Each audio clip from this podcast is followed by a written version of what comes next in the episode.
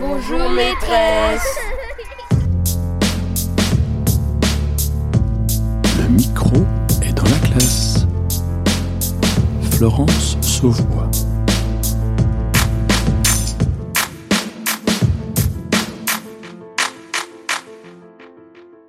Quand on pense à l'enseignement agricole, la première formation qui nous vient à l'esprit, c'est l'élevage.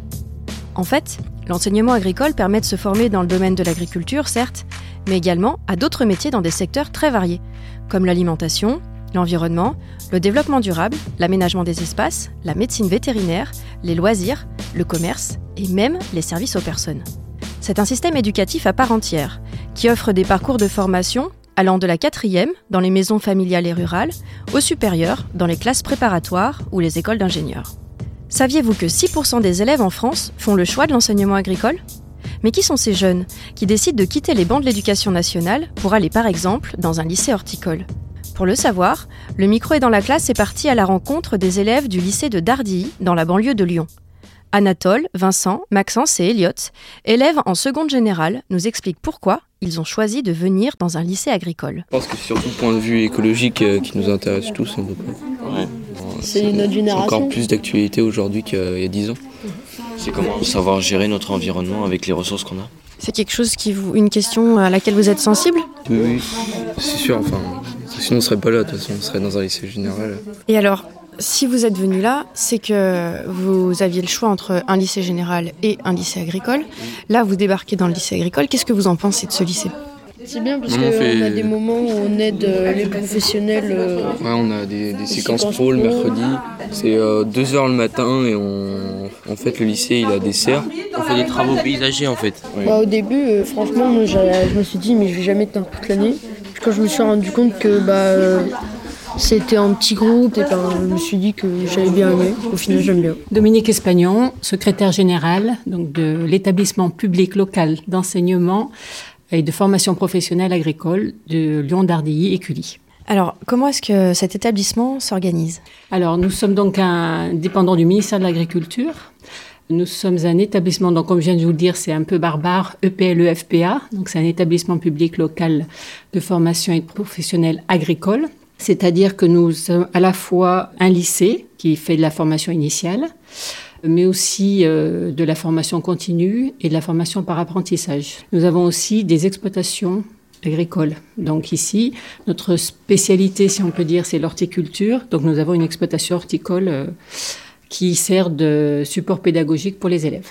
Donc là, ça y est, on est rentré dans la serre. Alors, on voit tout de suite des élèves ou des apprentis ou des adultes. On verra un petit peu de qui il s'agit. Qui coupent, qui taillent, euh, avec un tracteur, qui entretiennent le parc. Ils sont en autonomie par trois. Bonjour, qu'est-ce que vous êtes en train de faire? On est en train de, de dégager euh, le passage. On a taillé des arbres et ensuite eh ben, on a regroupé en tas. Enfin, c'est nos classes qui a fait ça. Et on est obligé de les remettre dans la benne pour qu'elles puissent euh, se désintégrer, on va dire, dans la nature. Là, actuellement, nous sommes dans le jardin botanique. Là, c'est tout ce qui est production et vente. Là, on part vers la, la, la plateforme pépinière, où je vais vous emmener euh, vers mon éducateur qui est Pierre-Louis, qui est euh, spécialiste en pépinière. Je suis redoublante euh, de terminal PH, donc en production horticole. Dans le domaine de l'horticulture, en, production horticole, nous avons quatre branches que nous pratiquons durant nos années. Nous avons le maraîchage, la pépinière, l'arboriculture, l'in vitro et la floriculture. Et alors, vous, vous êtes dans quelle branche? Alors moi, je suis plus spécialisée en floriculture, en in vitro et en pépinière. Bon, alors là, je me rends compte tout de suite que j'ai pas les bonnes chaussures Oui. pour aller me balader. Si quelque chose vous tombe sur les pieds, oui, il faut faire attention. Ouais. Nous, on- nous avons des EPI obligatoires pour, pour travailler dans notre métier. Les EPI, c'est? Équipement de protection euh, intégré, voilà. Et là, je vous amène à Pierre-Louis. Allez, bonjour. Enchanté, Enchanté. Jean-Louis Vernat. Alors il y a deux classes. Deux classes. J'ai une classe de seconde INJPF, c'est nature, jardin et paysage. D'accord. Du coup, donc c'est des, futurs professionnels du paysage. Et après, j'ai une classe de bac pro, donc bac pro terminal production, qui là en fait font de l'encadrement. C'est-à-dire pendant les travaux pratiques, ils encadrent des, des secondes. Là, vous êtes en quelle classe, vous? On est en terminale PH. Et alors, qu'est-ce que vous faites là? Et ben là, on encadre les secondes NJPF. Donc, euh, on leur explique un peu ce qu'il faut faire pendant le chantier. On vérifie que le travail soit bien fait et puis on organise un peu. Donc là, on prend euh, les euh, arbustes euh, feuillage persistant et on va les mettre dans une serre froide pour éviter en fait qu'ils gèlent.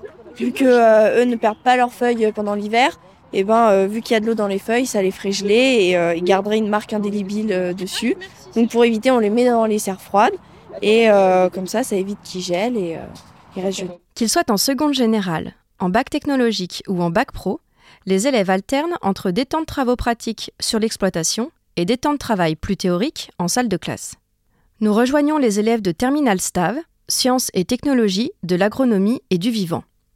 Ils sont en plein cours de philosophie avec leur professeur. La philosophie était libératrice. Vous vous souvenez Platon L'allégorie de la caverne. Est-ce que tout le monde a son texte Alors, qui se sent de faire le résumé du cours de la fois précédente Qui se lance Qui veut entrer dans la caverne Oui, Pierre euh, On a dit qu'on euh, met une image devant les yeux mhm. et qu'on ne voit rien d'autre. On croit que à ça et qu'il y a une... s'il y a une personne qui sort, qui voit autre chose, qui rentre dans la caverne, comme on ne l'a pas vu de nos propres yeux, je crois, on va pas, pas le croire. Donc je suis avec euh, Pierre Vallon. Pierre Artaud. Julien. Mathis Langlo. Jules Bacalet. Et euh, donc vous êtes en Terminal Stav. Sciences et technologies de l'agronomie du vivant. En gros, c'est un bac techno. Et alors, qu'est-ce que vous voulez faire en fait euh, après le bac? C'est quoi vos ambitions? Euh, Moi, je vais faire un BTS TC viticole parce que je suis du pays, on va dire. Bien. Et puis bah, ça m'a toujours intéressé. Je baigne dedans depuis que je suis tout petit, donc. alors moi, je sais pas trop pour l'instant. Bah, moi, j'aimerais bien faire, enfin, je veux faire une école d'ingé euh, pour ingénieur agronome et puis après bah, faire euh, des métiers dans, dans l'environnement et, tout mon rêve, ça serait d'être garde de parc national. Alors vous êtes dans un lycée agricole.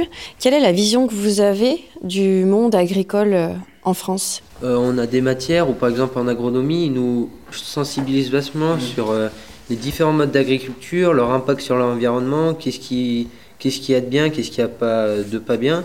Donc nous, on peut, parce que peut pas forcément se positionner dessus parce que on peut comprendre, euh, ben, je sais pas, les agriculteurs qui utilisent beaucoup de pesticides parce qu'ils veulent produire beaucoup et pour gagner leur vie parce que c'est compliqué, donc euh, ils sont un peu entre guillemets obligés. Puis après, quand on voit, enfin, on voit qu'il y a des gens qui sont beaucoup en train de penser, enfin, essayer de de passer en biologique, mais c'est vachement. Enfin, c'est un, gros, un gros investissement parce que ça veut dire qu'il faut tout à. Faut, je crois que c'est trois ans pour. Euh, deux ans. pour passer. Donc, c'est deux ans où la production elle, elle, baisse vraiment, où tu touches pas d'aide, de, de, trucs comme ça. Donc, c'est vachement compliqué. Donc, euh, se positionner, c'est un peu compliqué, mais c'est sûr, c'est toujours mieux de. Est-ce que c'est quelque chose qui vous semble euh, réalisable et, qui vous semble être euh, l'avenir, ou est-ce que vous pensez justement qu'il y a trop de difficultés, trop de barrières? Oui, bah, on a trouvé quand même beaucoup de, d'alternatives, comme bah, la permaculture par exemple, qui utilise bah, zéro pesticides, c'est que de c'est que des matières organiques euh, qu'on implante dans la terre. On fait des. Puis en plus, c'est peu travaillé, donc il n'y a pas grand chose à faire après ça. Et euh, il y a une bonne production, donc je pense que oui, mais après, il faut juste du temps. Quoi. Faut, prendre, faut avoir le temps, ce sera peut-être dans 30 ans, mais cas, il faut le faire dès maintenant. Il ne faut pas le faire euh, dans 30 ans, justement. Amandine Masson, professeure de lettres et de philosophie, mais également présidente adjointe de jury pour le suivi des bacs pro dans d'autres établissements euh, agricoles. Alors, je voulais vous demander comment l'enseignement agricole fait pour s'adapter à tout ce qui se passe en termes de transition écologique euh, en France et même dans le monde aujourd'hui Alors, tout d'abord, l'enseignement agricole a, suit le mouvement de la transition écologique et à travers ses enseignements, par la réforme d'enseignement technologique et professionnelle de nos élèves. Donc euh, dernièrement, c'est le bac professionnel aménagement paysager qui a été réformé et qui va introduire euh, la notion d'agroécologie dans le programme et qui vise à modifier les pratiques euh, des élèves que l'on forme et qu'ils puissent aussi voir l'évolution de ces pratiques lorsqu'ils sont sur les lieux de stage. Celui-là, on voit, il est taillé, il est beaucoup plus dense, il est taillé en forme boule. Alors au printemps, on va le retailler pour toujours le faire ramifier et on va l'utiliser pour remplacer le buis. Vous savez que le buis, il a attrapé un champignon, plus quoi La pyrale. La pyrale, c'est quoi? Une petite chenille. C'est une chenille de quel type? Défaut Il y a triste. Donc elle va dévorer les parties aériennes. Et donc on a un gros souci sur le buis, bah, c'est qu'on n'en voit plus. Du coup, on n'en produit plus. Et il fallait trouver un produit de substitution. Et on n'a rien trouvé de mieux de faire un lonicera, petite feuille, persistant, mais qui pousse beaucoup plus vite. Là, vous prenez 80 cm de pouce par an. C'est-à-dire que vous prenez une tige, là, vous rajoutez 80 l'année prochaine, l'automne prochain. Euh, bah, Pierre-Louis Bernat, moi je suis formateur en pépinière et maraîchage biologique. Alors, le nombre d'heures que je fais par semaine de face à face avec les élèves sur le terrain, parce que moi je fais que ce qui est travaux pratiques. Donc sur l'exploitation, une entreprise école, donc j'interviens que sur l'exploit en travaux pratiques, c'est à peu près 21 heures par semaine. Et après, le reste du temps, jusqu'à 35 heures, je suis sur l'exploitation. Mhm. Tout seul à bah, mettre en, euh, faire les commandes, préparer les TP, etc., etc. Alors, je vous entendais parler de la pyrale du buis euh, là tout à l'heure. Est-ce que euh, comment est-ce que vous faites pour accompagner vos élèves dans la formation mm. tout en tenant compte des changements mm. climatiques qui mm. s'annoncent, des insectes ravageurs de... Comment est-ce que vous faites pour participer à la transition écologique on va Alors nous déjà, c'est une demande du ministère hein, de produire autrement, de pencher, on va dire, vers le bio. C'est pas une obligation, mais on, voilà, euh, nous aussi on a une éthique hein, derrière, donc on, fait de plus en plus d'agriculture biologique. Ça veut dire déjà tout ce qui est consommable, euh, les légumes, les aromatiques, les petits fruits, les fruitiers sont certifiés AB, agriculture biologique. Après, dans les arbres et les arbustes, on n'est pas certifié. Par contre, moi je n'utilise aucun traitement chimique. C'est que des traitements homologués bio. Mmh. Euh, après, comment on les accompagne? Bah, C'est simple, pendant les séquences, pendant les TP, je prends toujours un petit quart d'heure où on s'arrête. On fait le tour des cultures pour reconnaître les ravageurs, les maladies et les moyens de lutte. Avec, bah voilà, on dit bah, qu'est-ce qu'on peut faire? Par exemple, j'ai la pyrale du buis. Bon, déjà, il faut réussir à la reconnaître. Alors là, à cette période, on est l'automne, donc il n'y a plus rien, donc on ne le fait pas forcément. Mais sinon, on va même observer au microscope. C'est-à-dire, on va prélever des champignons, on va prélever des insectes. On prend un quart d'heure, on les observe au microscope, réussir à les reconnaître. Et après, bah, on essaye de réfléchir ensemble, qu'est-ce qu'on peut mettre en place naturellement, biologiquement, pour eh ben, enrayer ces attaques. Par rapport aux, innovations qui sont prévues euh, à mettre en place dans le lycée, est-ce que vous participez Nous, là, on a un gros projet qui devrait se monter. En fait, on va produire des plantes sous des panneaux photovoltaïques. En fait, on a un gros souci, bah, tous les étés, il fait chaud et il pleut pas. Donc on a canicule, sécheresse. Et ça, c'est un gros souci pour nos plantes en production. Parce qu'il bah, faut arroser plus et les plantes, elles souffrent de la chaleur, elles se bloquent. Donc bah, on essaye de faire de l'ombre. Alors au mieux de mettre, par exemple, un, voile d'ombrage qui sert en fait à rien, on va mettre des panneaux photovoltaïques qui vont ombrer les cultures et permettre de créer de l'énergie. Pour après, pourquoi pas l'utiliser pour des engins avec des, batteries ou alors revendre l'électricité. Après, on a une autre serre de production en plants maraîchers. Euh, donc, on produit des, plants de légumes qu'on vend aux professionnels. Et c'est une serre bioclimatique. En fait, le principe d'une serre bioclimatique, c'est de n'utiliser aucune énergie fossile pour chauffer nos serres. Et en gros, ça consiste à quoi? On a une serre. À l'intérieur de la serre, on a des gros bidons noirs, des funes qui font 200 litres d'eau, qui chauffent la journée parce que le noir attire plus la chaleur. Ça chauffe l'eau et la nuit, ça redistribue la chaleur. Et on arrive à gagner 4 degrés. Donc c'est pas rien. Et alors les élèves, ils sont formés à l'explication, la compréhension de ce système de serre bioclimatique Oui, oui, en, début d'année, même au cours d'année. Ça veut dire qu'à chaque fois qu'on va travailler dans ces serres, on remet une couche. Mais à chaque fois, on explique le fonctionnement et pourquoi. On va toujours, on essaye toujours d'aller plus loin, plus loin, donner une réflexion. Pourquoi? Et puis après, avantages, inconvénients, voilà, de ces systèmes-là. Pour tous les élèves du lycée horticole de Dardy, les notions de transition écologique, de lutte contre le réchauffement climatique ou d'agroécologie ne sont pas des concepts abstraits, mais bien une réalité. D'ailleurs, cette vague verte va pour certains bien au-delà des enseignements et devient même un engagement citoyen. Mathilde Robert, en BTS deuxième année technico-commerciale à Dardilly. Alors apparemment, depuis trois semaines, vous avez intégré un collectif qui s'appelle Jeunes Pousses. De quoi s'agit-il en fait? Alors Jeunes Pousses, il s'agit justement d'étudiants ou de jeunes lycéens en fait, qui participent à l'environnement, pour la protection de l'environnement. Cela sert du coup à sensibiliser les personnes qui sont autour de nous, donc euh, la famille, nos amis, pour justement euh, que l'on puisse changer, en fait, puisse bouger les choses dans l'environnement. Quel est votre regard sur ce collectif euh, d'élèves qui s'est mis en place autour des questions de l'écologie, de l'environnement? Alors c'est un regard extrêmement bienveillant. Euh, c'est vrai que l'idée de ce mouvement est apparue l'année dernière à l'appel euh, de Greta Thunberg pour la manifestation contre le climat qui s'était déroulée un, vendredi. Donc une classe de BTS avait organisé un, sitting dans le hall avec une sensibilisation à l'écologie ou à la dégradation du climat.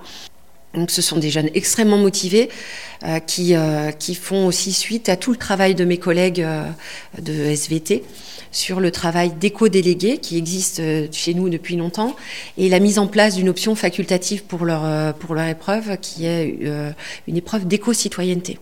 Et là, c'est vrai que euh, la création euh, de ce collectif, avec euh, le compte Instagram, leur, leur présence sur des événements officiels, la rencontre avec Laurent Vauquier, la rencontre avec le préfet aussi, ça leur donne beaucoup de légitimité et on est très fiers de ces jeunes pousses. Tout comme ces jeunes pousses sont le vecteur d'une sensibilisation à l'éco-citoyenneté, l'enseignement agricole devient le vecteur d'une nouvelle politique, le projet agroécologique.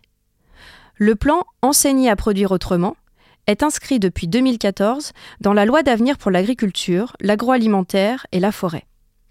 Marie-Hélène Tripier nous rappelle les cinq missions de l'enseignement agricole dans le cadre de ce plan. Euh, donc l'enseignement agricole, euh, ce qui est aussi sa spécificité, c'est qu'elle a cinq missions. Elle a à la fois donc euh, la formation générale, technologique et professionnelle, donc initiale et continue, mais elle doit aussi participer à l'animation et au développement des territoires. Elle euh, doit aussi contribuer à l'insertion scolaire, sociale, professionnelle des jeunes et des adultes et à faire aussi des activités de développement, d'expérimentation et d'innovation agricole et agroalimentaire. Donc euh, ça, c'est souvent des projets pédagogiques, mais qui sont justement en lien avec le- les exploitations. Et aussi, participe à des actions de coopération internationale, en favorisant les échanges et l'accueil d'élèves, d'apprentis. Donc on a une grosse... euh, une grosse partie de, de nos apprentis et quelques élèves qui, qui font partie du, du système Erasmus. Mathieu Lélias, euh, chargé de mission au CFA régional, en charge de la mobilité internationale et de la coopération internationale. Alors vous travaillez pour qui? Euh, je travaille pour le CFA régional, qui est euh, l'instance qui gère administrativement et financièrement euh, 20 euh, UFA, qui sont des unités de formation par apprentissage sur la région Rhône-Alpes. Et alors qu'est-ce que vous faites au sein du lycée? Alors, euh, au sein du lycée, moi, je, je suis en aide à la coopération internationale. J'essaie de faire partir le plus de jeunes et de professionnels et de, de, de professeurs à l'étranger en stage dans des pays européens, voilà, pour, sur le programme Erasmus EFP, enseignement et formation professionnelle. Et alors quel est l'objectif pour euh, le CFA de faire partir euh, des, des personnes à l'étranger en stage? Alors déjà, il faut savoir que la mobilité internationale, c'est une des cinq missions euh, de l'enseignement agricole. Et c'est vraiment dans les projets d'établissement que d'intégrer la coopération internationale. Les objectifs, ils sont nombreux. C'est souvent des formations professionnelles ou technologiques. Et donc, on apprend en faisant dans ces formations. Et l'idée, bah, c'est d'aller découvrir de nouvelles techniques dans de nouveaux pays. Et notamment, ça peut être dans l'agriculture, dans le commerce, dans le vigné-vin, dans le paysage, dans l'horticulture, dans, beaucoup de filières différentes. L'enseignement agricole, c'est pas seulement de l'agriculture ou de l'élevage, c'est plein d'autres choses. Et donc d'aller découvrir dans ces pays les façons de faire, euh, les systèmes, les organisations différentes qu'il peut y avoir dans les entreprises, dans les autres établissements scolaires aussi. Et puis de- d'en revenir avec euh, de nouvelles compétences, qu'elles soient professionnelles ou linguistiques. Je suis parti à Washington faire mon stage. Coup, j'ai eu une petite aide de, Erasmus. Euh, J'étais à l'ambassade d'Angleterre à Washington. Là-bas, ils sont spécialisés dans les orchidées, dans les serres.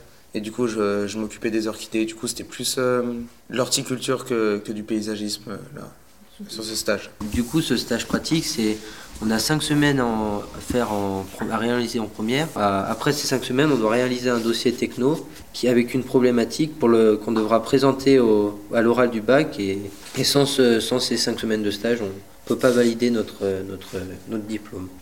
Et alors toi, qu'est-ce que ça t'a apporté d'aller justement à l'étranger? Qu'est-ce que tu en retires de ce stage? Euh, bah, que c'est pas la même façon de travailler euh, en France que par exemple aux États-Unis. Là-bas, je, sais que dans les parcs à Washington, par exemple, c'est un, endroit hyper touristique, les cerisiers, tout ça. Du coup, ils mettent beaucoup d'argent dedans. Alors que par, par exemple, les parcs en France, ça va pas être forcément très bien entretenu. Alors que là-bas, même les tout petits parcs de 2 mètres sur 2 mètres, euh, ils vont, ils, vont, ils vont mettre de l'argent pour que ce soit le propre, nickel. Et du coup, bah, c'est pas la même façon de travailler, c'est pas la même façon de penser en fait. Je suis parti en Finlande, dans un petit village de Lepa, pas très loin d'Helsinki. Je suis parti pendant trois semaines avec euh, un de mes camarades. Euh, je suis parti là-bas pour, euh, en premier temps, la langue, pour pouvoir parler anglais. et également pour avoir des expériences professionnelles dans le domaine du golf, donc l'entretien du golf. et c'était vraiment un cadre très sympa avec des gens super attentionnés. C'était une super expérience. L'établissement public local de Dardy comporte également une partie sur la commune voisine d'Écully. On y retrouve les centres d'apprentissage et de formation continue. Alors, qu'est-ce que ça veut dire? Est-ce que vous savez ce que ça veut dire CFPH Centre de formation, de promotion horticole. On est là 15 semaines par an. Donc ça veut dire que vous êtes en alternance entre cette école et un patron, c'est ça? Alors quand vous venez ici, qu'est-ce que vous faites? Nous avons des cours maths, euh, anglais, français, biologie, socio-culturel, là, sport et informatique. Ah oui, et reconnaissance des végétaux. Qu'est-ce qui a fait que vous avez pris cette, euh, choisi cette filière? Qu'est-ce qui vous intéresse dans l'apprentissage et puis dans l'apprentissage en horticulture? Moi, c'est parce que ça m'a plu euh, d'être à l'extérieur. J'aime bien être dehors et j'aime pas être euh, dans des bureaux et, j'aime bien le travail manuel. Et euh, moi, depuis tout petit, je travaille dehors, je fais des cabanes. Et pendant mon stage euh, découvert de troisième, et ben, j'ai j'ai euh, vu ce domaine, le paysagisme, et, donc je suis parti là-dessus. Et je monte en direction du bâtiment où va se dérouler le- la formation pour adultes, la formation en maraîchage biologique. Donc ce sont tous des personnes en reconversion professionnelle qui font une formation de 9 mois pour devenir chef d'entreprise dans le maraîchage biologique. Alors je les vois là à travers euh, la fenêtre de la salle. Alors ils ont tous l'air d'avoir entre 30 et 40 ans, je dirais. Alors à travers la fenêtre, je vois que la séance s'intitule La capacité au changement. Alors j'ai l'impression qu'on va faire de la sociologie.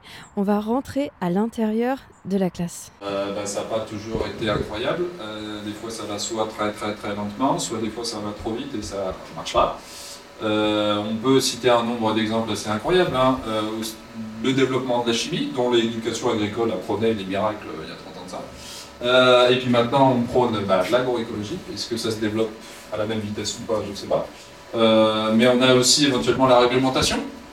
Est-ce que les puces électroniques dans les boucles d'oreilles euh, des petits ruminants, ça a posé des soucis ou pas Euh, Ou est-ce que dans les exploitations agricoles, la pratique de, euh, je sais pas, moi, de passer de deux traites à faire une traite, de, euh, de ne pas traire le dimanche, est-ce que c'est des changements qui sont, qui sont acceptables ou pas, ou acceptés? Enfin. Donc, moult, moult exemples. Alain Grenet. Euh, alors moi je suis chargé de mission expérimentation au sein de l'EPL, le FPA de Lyon, Dardy et Cully. Alors là, on se trouve sur le site d'Écully. Est-ce que vous pouvez nous présenter un peu ce site? Alors, c'est en fait c'est le site historique de l'établissement euh, qui a été créé là il y a à peu près 150 ans, euh, qui fait un peu plus de 10 hectares et qui héberge pas mal de choses. Alors le centre de formation pour apprentis, le centre de formation pour adultes, une entreprise école exploitation horticole et d'autres partenaires. Euh, puisqu'en fait on fait plein de formations sur plein de métiers techniques, donc il y a l'horticulture, mais il y a aussi le maraîchage, on a un partenariat avec une association d'insertion, on accueille aussi une start-up pour montrer tout ce qui est hydroponie verticale, et, et il y a d'autres partenaires. Voilà. Alors là, on a assisté à un cours euh, de formation pour adultes. Quel est le type de profil en fait qu'on trouve euh, dans les élèves qui suivent cette formation? Alors, dans la formation pour adultes, en fait, on a deux types de, de publics. On a ceux qui sont en reconversion, qui, vont donc, euh, qui ont eu un métier ou euh, en, en perte d'activité et qui veulent changer de métier, et donc vont être sur des formations plutôt longues, euh, type euh, une année scolaire. Et puis on a d'autres publics euh, adultes qui sont sur je suis en activité mais je veux me renforcer ou me spécialiser sur un truc et donc j'ai une petite formation courte de deux jours ou une semaine sur une thématique bien précise. Là, on est sur des adultes qui veulent devenir agriculteurs, s'installer euh, en tant que chef euh, d'entreprise agricole, chef d'exploitation, en maraîchage diversifié, biologique. Alors, donc vous êtes tous euh, adultes, ce qui change euh, des, des intervenants, enfin des élèves qu'on a au micro euh, généralement. Donc, on est ici sur le centre d'Écully et c'est un- avec une promotion de formation pour adultes en fait. Comment est-ce qu'elle s'intitule déjà cette formation? Un BPREA. Ce qui signifie Brevet professionnel responsable d'une exploitation ou, ou entreprise agricole. Et alors, qu'est-ce que vous faisiez avant chacun? Moi, je travaille dans l'industrie euh, gaz. Je faisais du conseil. Pompier professionnel. Chercheur enseignant en histoire. Et euh, travailler dans un fonds d'investissement. Et alors, pourquoi est-ce que vous avez choisi de changer de métier, de vous reconvertir? Tout simplement, ce qui revient généralement, c'est de trouver un sens à son travail, la volonté de travailler à l'extérieur, de nourrir proprement les gens aussi et d'être à son compte, euh, pour ma part en tout cas. C'est à peu près ça et une mise en cohérence avec des valeurs qu'on a euh, expérimentées au quotidien et qu'on veut expérimenter dans notre métier euh, désormais. Vivre euh, à l'extérieur, à la campagne, avec ma famille de, de la vie qu'on menait auparavant dans les villes, dans le stress. C'est créer un nouveau stress en agriculture. Oui, parce qu'en termes de responsabilité, de- d'être euh, gérant, enfin chef d'entreprise d'une exploitation, c'est quand même des grosses responsabilités. Ça, c'est des choses qui vous effraient pas dans le contexte actuel? Si, bien sûr. On les J'en suis- peut-être pas de la même manière que des, des enfants d'agriculteurs qui reprennent euh, le- l'entreprise, où ils ont euh, cette pression, une contrainte. euh, c'est pas eux qui sont allés la chercher, ça leur est tombé dessus. Nous, on, y va euh, de notre propre choix et on, en est, on est conscient de toutes ces responsabilités. Mais moi, je les vois pas trop comme une, euh, une contrainte, je les vois enfin, plus même comme un potentiel euh, de, d'autonomie. Je vais pouvoir avoir euh, mes propres choix et les résultats, ce seront mes décisions. Quoi. Et alors, par rapport à la formation, vous l'avez débuté là depuis le mois de septembre, j'imagine. Est-ce que ça correspond à ce que vous attendiez? Qu'est-ce que vous faites euh, au quotidien ici? Il y a des formations qui sont juste, qui forment au métier de chef d'entreprise agricole. Mais alors, il y a des gens qui vont s'installer en élevage, d'autres qui vont faire du maraîchage, encore d'autres euh, la, la production de poulet de Bresse. euh, Et ça crée une diversité qui peut être enrichissante.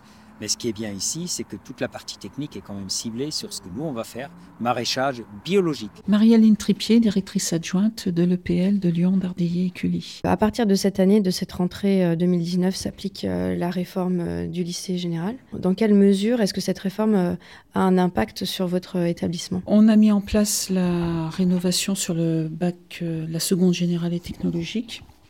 Euh, voilà, l'impact euh, pour nous euh, ne s'est pas encore trop fait sentir au niveau de la seconde générale. On a plus un impact plus important sur la première STAV puisqu'elle était rénovée aussi comme la première générale, avec euh, des enseignements euh, pluridisciplinaires que l'on a dû construire parce qu'ils euh, ils n'étaient pas construits et on a, on a travaillé de manière assez importante sur, cette, sur, sur la construction de ces enseignements et sur la, pré- la future préparation des élèves à- au nouveau baccalauréat, puisque les matières euh, qui vont être évaluées en fin de terminale euh, ne sont plus du tout les mêmes que ce qu'elles étaient jusqu'à maintenant. Nathalie Martel, enseignante de physique-chimie. Dans les filières pro et dans les filières technologiques, on a ce qu'on appelle la pluridisciplinarité.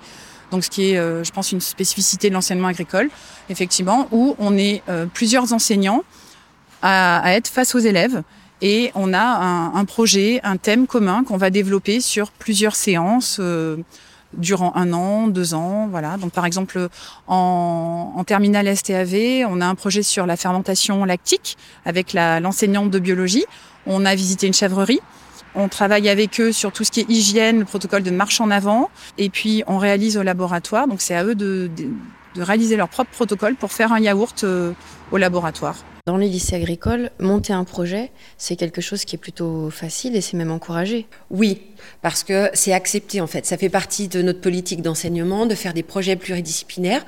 On a même des enseignements obligatoires pluridisciplinaires.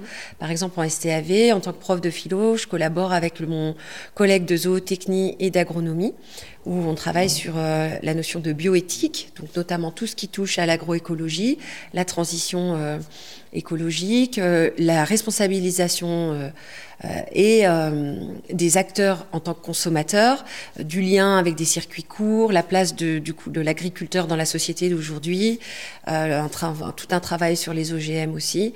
Euh, donc c'est euh, pour eux c'est c'est bien parce que c'est de la philosophie appliquée à leur domaine de spécialité. Comment est-ce que vous faites pour recruter euh, euh, les jeunes dans les collèges alentours pour qu'ils viennent dans votre établissement faire une seconde générale ailleurs euh, Quels sont vos arguments? L'enseignement agricole est un peu particulier. On a euh, un mode de fonctionnement un petit peu différent de ce qu'on peut trouver à l'EN. Des effectifs de classe souvent un petit peu moins importants, bien que cette année en seconde générale euh, ce, soit, ce ne soit pas le cas. Euh, des, voilà, des modes de fonctionnement un peu différents. On propose aussi des, euh, des matières que l'on ne retrouve pas à l'EN, puisqu'on a par exemple l'enseignement socioculturel qui est spécifique à l'agriculture. On n'a pas de SVT, mais on a la biologie et écologie, donc il y a déjà cette dimension euh, sur le développement durable et sur la, la, protection de l'environnement. Et puis euh, une pédagogie de projet qui est assez, assez souvent mise en place et qui permet aux élèves de se retrouver dans une autre façon de travailler. Je ne vais pas les mettre en concurrence, les, deux institutions, mais l'enseignement agricole a, cette chance aussi d'avoir beaucoup moins de lycées que dans l'éducation nationale, et donc d'avoir des, peut-être je ne sais pas si c'est des moyens supplémentaires, mais en tout cas une philosophie ou une institution qui impose moins euh, certains programmes, euh, et donc les professeurs ont souvent beaucoup plus de liberté font beaucoup plus de transdisciplinaires, d'interdisciplinaires, euh, font beaucoup plus de projets, euh, je trouve. Et puis, euh, puis voilà, dans ce lycée ici, on a la chance d'avoir une direction qui nous soutient à chaque fois qu'il y a un voyage qui veut se mettre en place, une innovation pédagogique. C'est pas pareil que le général, parce que moi, par exemple, j'ai fait ma seconde en général et vraiment, genre, ça m'a j'avais même plus envie d'aller en cours vraiment des fois je séchais parce que j'étais pas bien en fait hein, et finalement bah, quand je suis arrivé en staff bah, j'étais très renfermé sur moi du coup à cause de cette seconde. et finalement, bah, les profs ils nous ont aidé quand même à nous ouvrir. Et puis du coup, bah, j'ai découvert des trucs que finalement bah, j'adore, quoi, genre l'agronomie, des trucs comme ça. Que bah, j'aurais en GT, bah, que j'aurais. Ça se trouve, je, serais même plus à l'école à cette heure, je serais perdu quoi. Du coup, euh, vraiment, ouais, ils nous ont quand même bien aidés, les profs, ils sont beaucoup là pour nous. C'est pareil pour euh, les principes, le principal, les CPE, les pions. Samedi, là, par exemple, on a le lycée, on a, euh, il y a le marathon du Beaujolais, et puis on a monté trois équipes. Et du coup, ben, les profs, il y, a, ben, il y a des profs qui ont voulu le faire avec nous. Du coup, ben, dans l'équipe, il y, a le proviseur du lycée, il y a les profs. Et comme on n'est pas beaucoup, c'est vachement. Euh, enfin, c'est vrai que c'est familial. Donc, s'il y a un problème avec un élève, il y a tous les profs qui sont au courant, il y a tout le monde. On va essayer d'aller vers lui, on va le ben, on va, on va l'aider à s'introduire. Il n'y a jamais personne qui est laissé euh, de côté, donc euh, c'est... Ici, on est, je on est 200, peut-être élèves, sans compter Cully ou même euh, ceux qui travaillent au CERF. Pour ma part, je parle pas qu'aux personnes de cette classe avec qui j'ai de l'affection, mais à tout le monde, quoi. Que ce soit les secondes, les premières, les terminales, c'est vraiment, on est soudés dans ce lycée.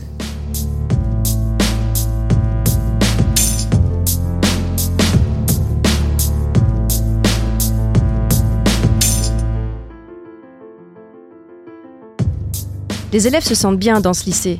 Euh, pardon, dans cette EPL-EFPA. Oui, dans cet établissement public local d'enseignement et formation professionnelle agricole. En fait, pour récapituler, cet établissement que nous venons de visiter se compose du lycée de Dardy, des centres de formation d'apprentis et de formation professionnelle d'Écully, de l'exploitation, c'est-à-dire la serre, et même d'une ferme de culture maraîchère biologique. En dialoguant avec les enseignants, les élèves, les salariés et les formateurs, on comprend bien que l'enseignement agricole se construit sur un objectif d'éducation et de professionnalisation. En intégrant des missions d'expérimentation, de développement ou de coopération internationale, l'enseignement agricole remporte le défi de la prise en compte des savoirs professionnels, technologiques et scientifiques qui évoluent à l'échelle mondiale. Le micro est dans la classe, c'est fini. Avant de nous quitter, je vous propose d'écouter la lettre d'un auditeur qui souhaite remercier un de ses professeurs. Quand vous l'entendrez, si vous pensez à un enseignant qui vous a marqué et que vous souhaitez saluer, surtout n'hésitez pas, prenez votre stylo, écrivez-lui et nous lui passerons le message à l'antenne avec plaisir. Alors allez-y, lancez-vous. Pour nous écrire, rien de plus simple, envoyez votre lettre à cadécole.ens-lyon.fr. On se quitte sur Respire de Mickey 3D en écoutant la lettre de Marianne Ben Simon. Monsieur Hugues Jagnard du DOT, vous étiez mon professeur de français en 1985, l'année du bac, au lycée du Puy-de-Laume à Lorient, en Bretagne. À cette époque, je me sentais plus orientée vers les sciences et vie de la terre que la littérature, et j'appréhendais cette partie littéraire du baccalauréat. Quand vous avez annoncé le programme de l'année, j'ai doublement déprimé.